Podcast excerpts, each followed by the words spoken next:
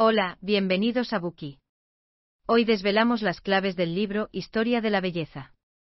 ¿En qué piensas cuando escuchas la palabra belleza? ¿En los grabados de las paredes de las cuevas antiguas o en los aparatos electrónicos actuales, perfectamente diseñados? ¿En las maravillas naturales o en las obras de arte clásicas? ¿En insectos de colores o en el infinito cielo estrellado?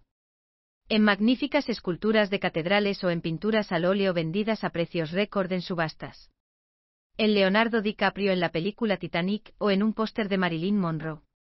El ser humano ha buscado la belleza desde los albores de la civilización.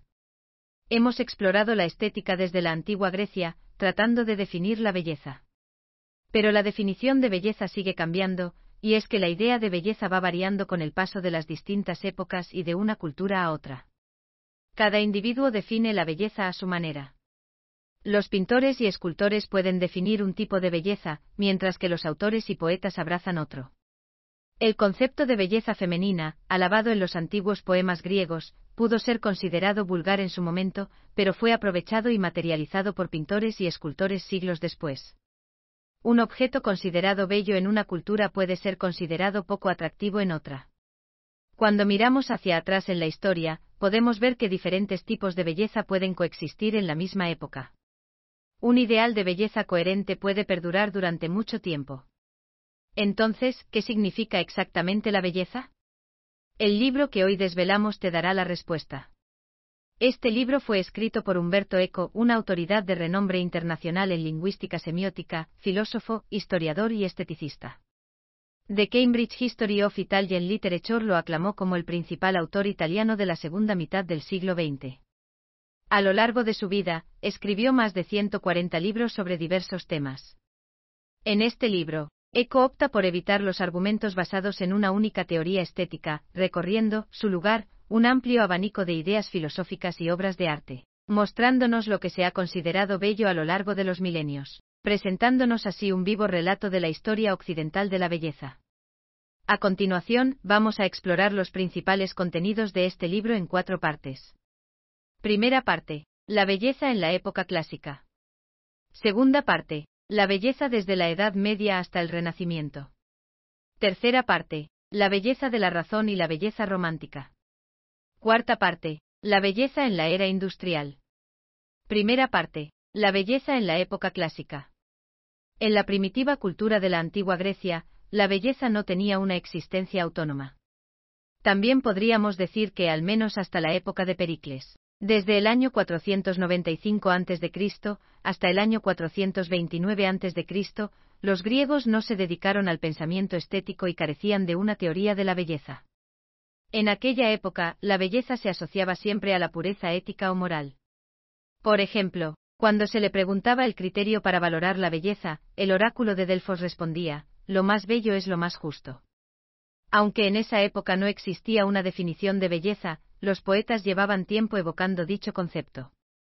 La Ilíada ofrece una justificación implícita de la guerra de Troya, la irresistible belleza de Helena de Troya.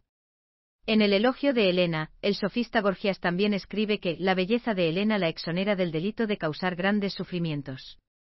Cuando Troya se derrumba, Menelao se abalanza sobre su esposa infiel para matarla, pero finalmente deja caer su espada, impresionado por la belleza del cuerpo encantador de Helena.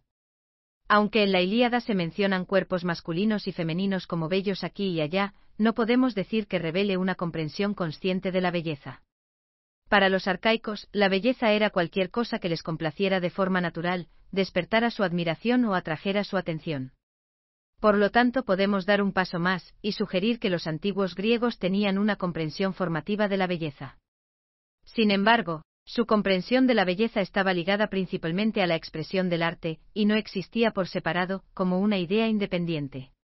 Por ejemplo, en los poemas líricos del Peán, la belleza reside en la armonía del cosmos, en la escultura, la belleza se expresa por las proporciones adecuadas y la simetría de las partes, en la retórica, la belleza se manifiesta por el ritmo correcto. La época de Pericles fue testigo de un sofisticado desarrollo de las artes, especialmente de la escultura y la pintura. Por ejemplo, la famosa escultura El discóbolo o lanzador de discos tiene su origen en este periodo. Los artistas de la época destacaban la belleza del cuerpo humano, sintetizaban todo tipo de cuerpos vivos conforme a una belleza ideal que armonizaba cuerpo y alma. En otras palabras, lo que perseguían era una belleza psicofísica, la bondad del alma expresada como belleza de las formas. Como escribe Safo, una de las más grandes poetas griegas de la antigüedad, para algunos lo más bello de la tierra es un escuadrón de caballería, otros dicen que un ejército de soldados de a pie, otros de nuevo que una flota de barcos, pero yo creo que la belleza es lo que te enamora. Es muy fácil de explicar. Helena, la más bella de todas, eligió al hombre que apagó las luces de Troya, olvidada de su hija y de sus padres, se fue lejos, donde Afrodita quiso, por amor a él. El que es bello lo es mientras esté ante nosotros, el que también es bueno lo es ahora y lo será siempre. Asimismo, otros filósofos griegos tenían su propia opinión sobre la belleza.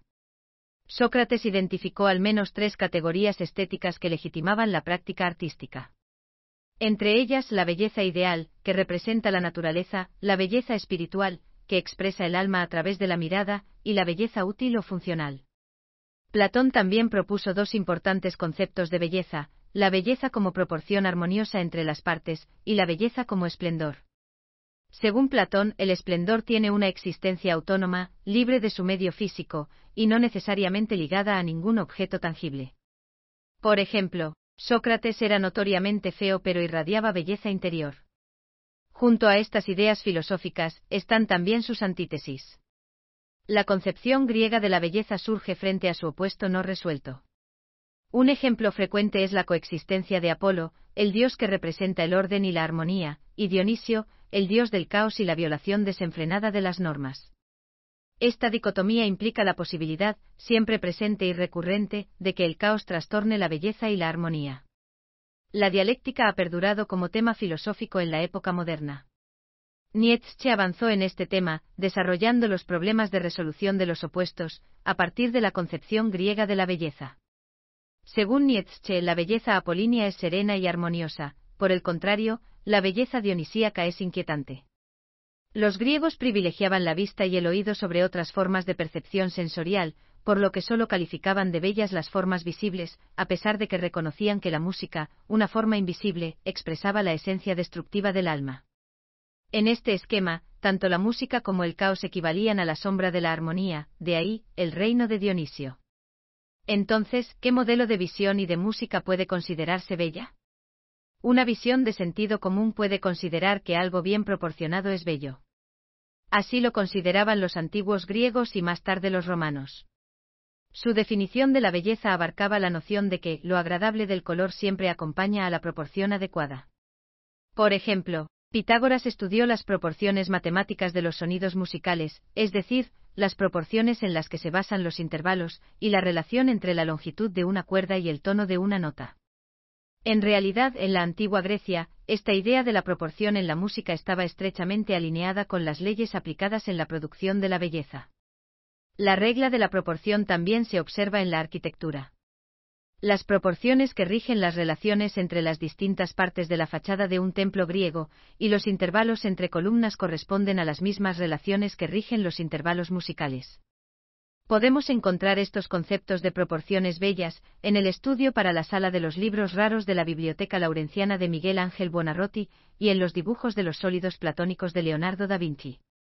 También se puede apreciar en la Villa Rotonda de Andrea Palladio, el rosetón de la Catedral de Notre Dame de París, y otras arquitecturas góticas con predilección por las estructuras pentagonales. Todos ellos son nobles ejemplos de proporción arquitectónica. Las esculturas y pinturas que representan el cuerpo humano también muestran principios de proporción. Pensemos en las dos obras maestras del escultor griego Policleto. El joven atando una cinta en la cabeza y el portador de la lanza encarnan todas las reglas precisas de la proporción correcta entre las partes del cuerpo humano. Vitruvio, arquitecto romano y autor de los diez libros de arquitectura, desarrolló posteriormente las proporciones correctas del cuerpo como fracciones de la figura completa. El rostro debía ser una décima parte de la longitud total, la cabeza una octava parte, la longitud del torso una cuarta parte, etc. Esto es todo en esta primera parte. En ella hemos explorado los ideales de belleza de la época clásica. Hemos estudiado el ideal estético de la antigua Grecia, la antítesis entre la belleza apolínea y la belleza dionisíaca, y la belleza de la proporción. En la siguiente sección, vamos a explorar en qué modo cambiaron las ideas estéticas de la gente durante la Edad Media y el Renacimiento. Gracias por escuchar. Compruebe el enlace de abajo para desbloquear el contenido completo. Wie baut man eine harmonische Beziehung zu seinem Hund auf? Puh, gar nicht so leicht. Und deshalb frage ich nach, wie es anderen Hundeeltern gelingt, beziehungsweise wie die daran arbeiten. Bei Iswas Dog reden wir dann drüber. Alle 14 Tage neu mit mir, Malte Asmus und unserer Expertin für eine harmonische Mensch-Hund-Beziehung, Melanie Lippisch. Iswas Dog mit Malte Asmus. Überall, wo es Podcasts gibt.